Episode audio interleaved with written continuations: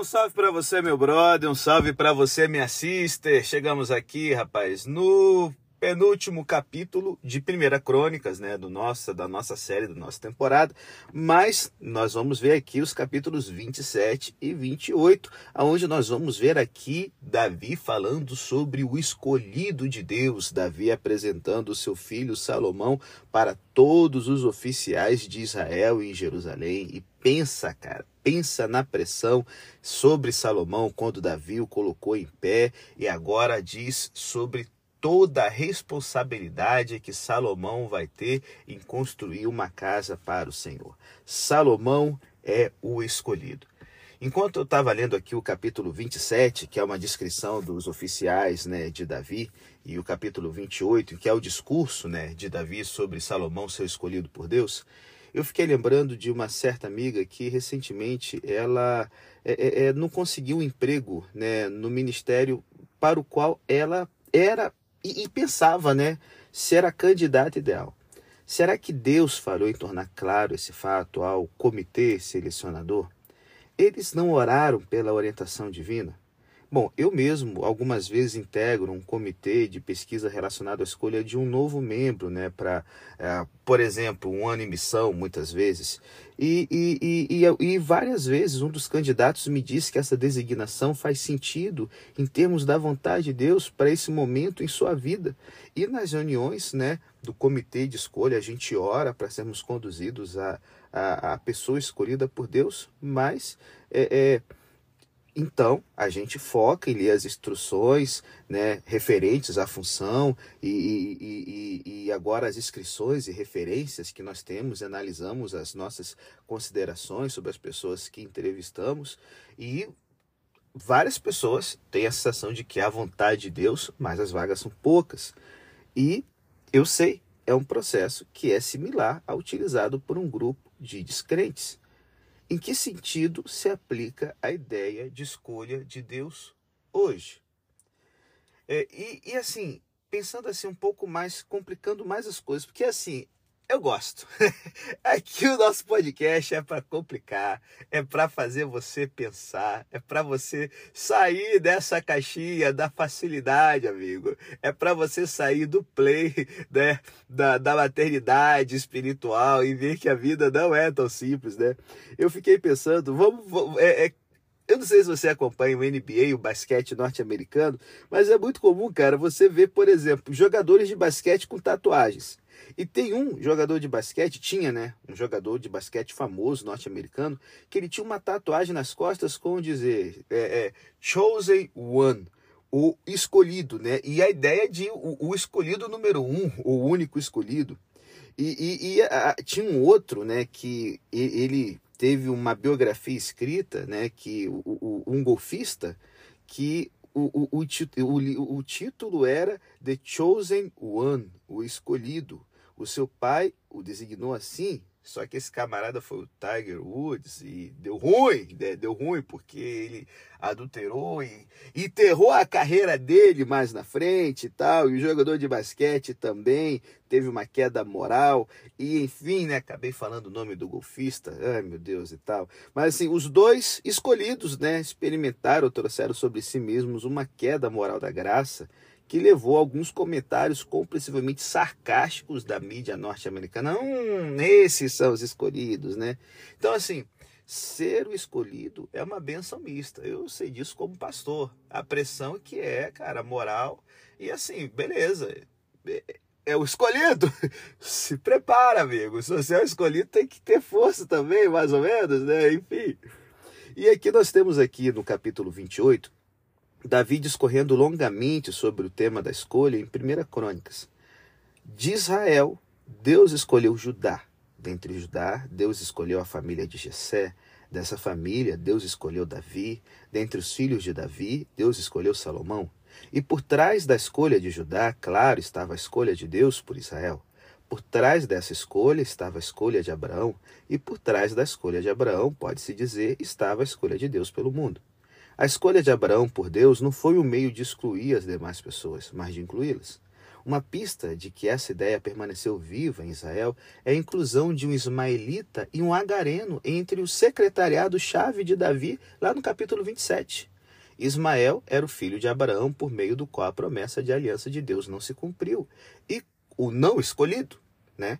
E Crônicas também cita os agarenos como estrangeiros com os quais os clãs israelitas travaram batalhas, também não escolhidos.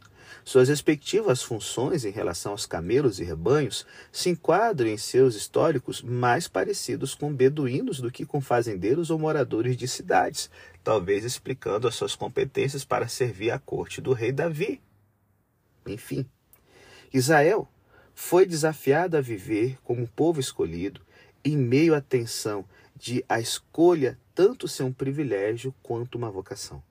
Não era, na realidade, uma atenção, porque os demais povos deveriam ver o que significava ser o privilegiado povo de Jeová e, assim, seriam atraídos a buscar a mesma bênção para si mesmos. Deus não esperava que os israelitas saíssem a pregar ao mundo. Seria visível o suficiente para as pessoas verem. Isso significava que Israel recebera os privilégios para cumprir um papel.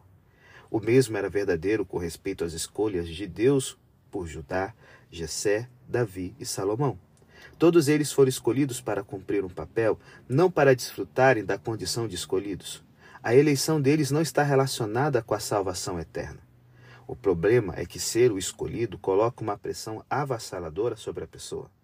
Ela passa a acreditar que havia algum mérito nela para ser escolhida. Deus deixou claro a Israel que não é assim. Ou o indivíduo passa a aproveitar os benefícios de seu escolhido, ou pensa que pode se livrar de qualquer coisa justamente por ser o escolhido. Assim, porque Deus escolhe algumas pessoas e não outras. Talvez seja simplesmente uma expressão da maneira com que Deus fez a humanidade. Aprendemos e recebemos de outras pessoas, ensinamos e damos às outras pessoas. Não somos autossuficientes como indivíduos ou como comunidades. Além disso, quando há um trabalho a ser feito, como por exemplo a construção de um templo, é mais eficiente ter alguém escolhido para ser o encarregado. Para os ouvintes dessa história, a atividade de Deus na escolha lhes oferece algumas reafirmações importantes.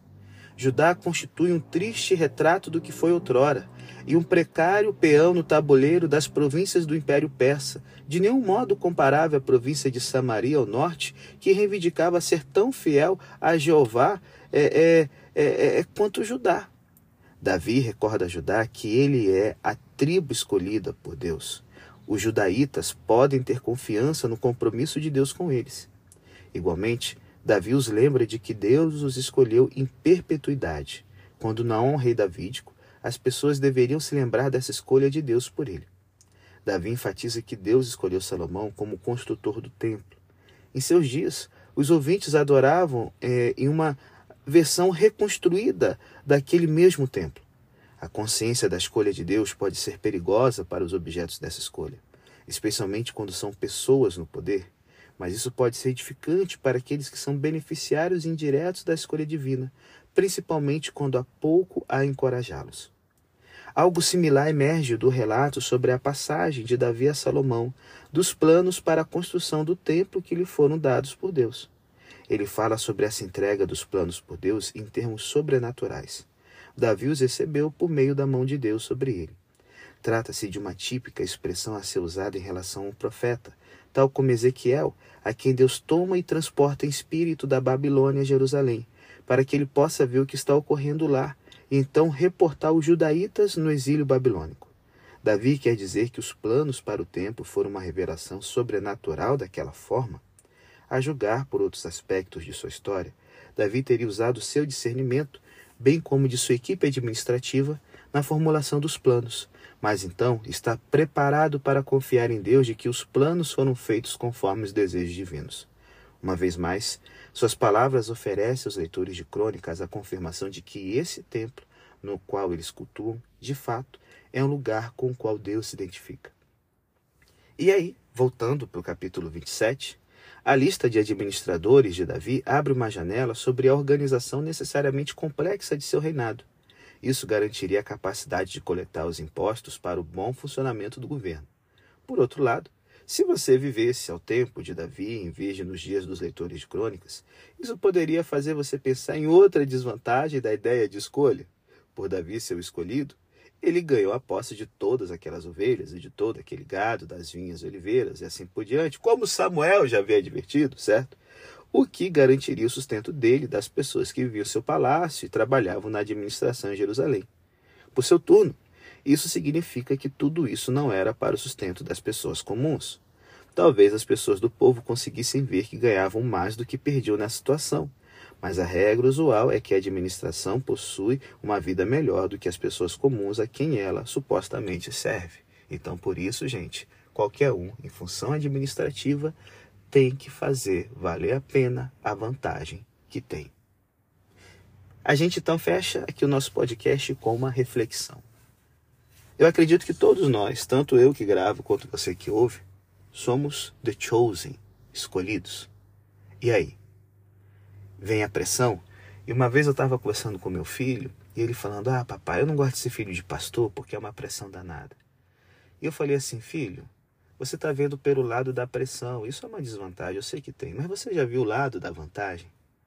Eu queria convidar você a tirar o foco da desvantagem. Ah, ser cristão, eu não posso, e papapá. Veja a vantagem. Veja a vantagem de tudo aquilo que Cristo te dá hoje, que Ele promete no futuro. E aí a pressão ela vira um pequeno desconforto, basicamente a nossa parte de tudo que Deus tem para nos dar. E se você é um escolhido e tem o privilégio ainda de ser um líder, saiba que você vai ter privilégios. Em nome de Jesus, faça esses privilégios valerem a pena.